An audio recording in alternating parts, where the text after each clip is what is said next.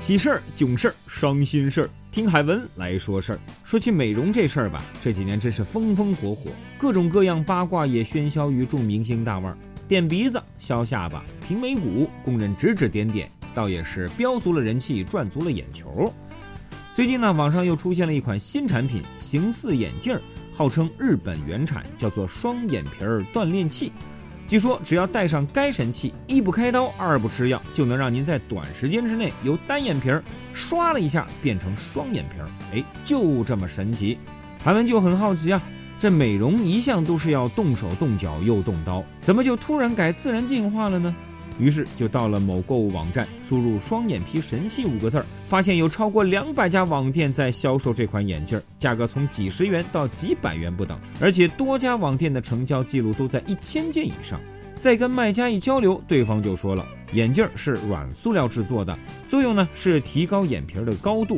原理呢是利用人眨眼时产生的肌肉运动，促使双眼皮形成。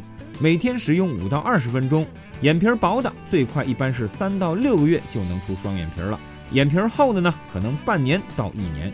反正啊，科学的、非科学的，这么一说，海文更糊涂了。于是就问了身边的女同事啊。歪歪听说有此神器之后是欢欣鼓舞，啊，我买过这种小玩意儿，买过很多，然后都有尝试，感觉好像没什么用，但是呢，我也会试一下。